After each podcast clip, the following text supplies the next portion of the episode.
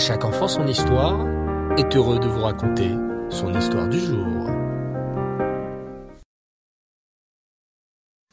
C'est l'histoire de deux magasins, l'un vendant toutes sortes de parfums, l'autre de l'huile, qui étaient séparés que par une fine paroi de bois. La boutique du marchand d'huile était toujours pleine de monde. Tous aimaient aller acheter chez lui, car c'était un homme droit et intègre. C'est pourquoi il réussissait bien dans ses affaires et gagnait beaucoup d'argent. En revanche, la boutique du parfumeur restait généralement vide.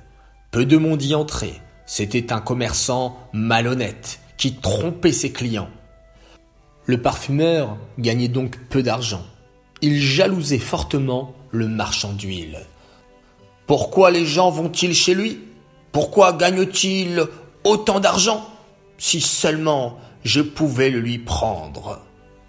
Un soir, tard dans la nuit, le parfumeur se rendit à son magasin muni d'un marteau et d'un ciseau pointu.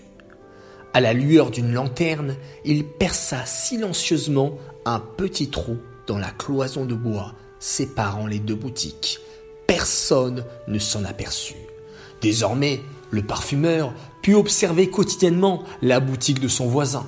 Un jour, alors qu'il regardait à travers la cloison, il le surprit comptant son argent. Retenant son souffle, il le vit envelopper les pièces dans un foulard rouge. Cent, cent cinquante, cent soixante deniers d'or. Ah, si cet argent pouvait m'appartenir, pensa-t-il. Une idée germa dans son esprit. Je vais tout de suite crier dans la rue au secours. Je vais faire croire que ce marchand d'huile m'a volé mon argent. Le parfumeur se précipita dehors et cria à tue-tête. Au secours! Au secours! On m'a volé! On m'a pris mon argent! Il hurlait, se donnait des coups et s'arrachait les cheveux. Un groupe de personnes se forma bientôt autour de lui. Des policiers apparurent et il fut décidé de procéder de suite à une enquête. Qui soupçonnes-tu? lui demandèrent les policiers. Euh, personne ne pouvait me voir, excepté mon voisin, le marchand d'huile, lorsque j'ai caché mes pièces d'or dans un foulard rouge. Le parfumeur pleurait et se lamentait. C'est un mensonge infâme. Cet argent est bien à moi, protesta le marchand d'huile. Mais personne ne le crut, et les policiers l'emmenèrent en prison. Le jour du jugement arriva, le juge interrogea les deux parties, mais ne put déterminer qui avait raison. Cet argent m'appartient, affirmait le parfumeur. Quant au marchand d'huile, il pleurait amèrement. Tout ceci n'est qu'un mensonge. Cet argent est bien le mien. Le juge ne parvenait pas à trouver lequel des deux disait la vérité.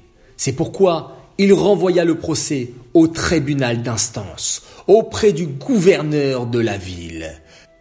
Cet étrange conflit fut bientôt connu de toute la cité. Un soir que le gouverneur se promenait à travers les champs, il entendit les voix d'enfants juifs qui s'amusaient. Eh, venez les amis, nous allons jouer au procès du marchand d'huile et du parfumeur, disait un petit enfant aux yeux bleus et aux papillotes frisées. Bravo, bravo s'écrièrent ses camarades. Nous avons installé notre tribunal. Les enfants s'assirent en cercle et le petit juge s'installa sur une grosse pierre et le procès débuta. Le gouverneur restait caché sur le côté de manière à pouvoir les observer sans être vu. Il était curieux de connaître la sentence que prononcerait le petit juge. L'enfant qui jouait le rôle du marchand d'huile, se leva et dit Ces 160 deniers sont à moi. C'est le montant de la marchandise vendue ce jour-là. C'est un mensonge s'écria celui qui tenait le rôle du parfumeur. C'est bien mon argent que j'ai déposé dans le foulard rouge et mon voisin est venu et me l'a volé. Après avoir entendu les revendications des deux parties, le petit juge se leva et ordonna Apportez-moi une cuvette pleine d'eau chaude et mettez-y les pièces. Si des gouttelettes d'huile surgissent à la surface, c'est que le marchand d'huile dit la vérité. L'argent lui appartient. Mais si l'eau reste propre, c'est le parfumeur qui dit vrai. Ainsi, nous pourrons arbitrer ce conflit et nous saurons lequel des deux a menti. Après avoir entendu les paroles prononcées par le garçon, le gouverneur s'approcha de lui et l'embrassa chaleureusement sur le front. Oh, comme tu es sage et réfléchi, mon enfant. Dis-moi, quel est ton nom? Par ton intelligence, tu m'as aidé à résoudre ce problème. Que Dieu te bénisse. Grâce à toi, je pourrai trancher en toute justice. Le lendemain, le gouverneur de la ville convoqua les deux parties au tribunal et dit Je vais résoudre ce litige. La nouvelle s'ébruita immédiatement et une foule de curieux se rassembla pour écouter la sentence. On amena les deux hommes, chacun répéta son histoire. Le gouverneur, utilisant l'idée de l'ingénieux petit garçon, ordonna qu'on lui apporte une cuvette remplie d'eau chaude et d'y plonger les pièces d'or. Immédiatement, des gouttelettes d'huile surgirent à la surface de l'eau. Alors, à qui appartient ces pièces demanda le gouverneur à toute l'assemblée. Au marchand d'huile répondit l'assistance d'une seule voix. L'argent fut immédiatement restitué à son véritable propriétaire. Quant au parfumeur, il fut condamné à une longue peine de prison.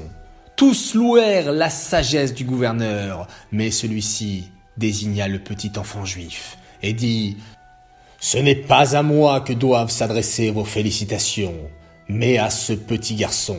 C'est à sa grande sagesse que je dois d'avoir pu mener ce procès à bien.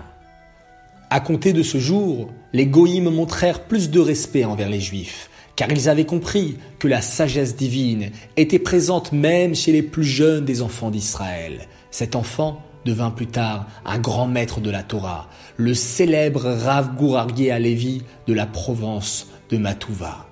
Que le souvenir du tzaddik soit pour chacun une bénédiction. Cette histoire est dédicacée pour tous les enfants du Gan de Betrivka qui ont joué cette pièce de théâtre, Le Petit Juge, brillamment et avec perfection l'année dernière. Donc je vous dis bravo et au plaisir de vous voir et de vous entendre dans une nouvelle pièce de théâtre.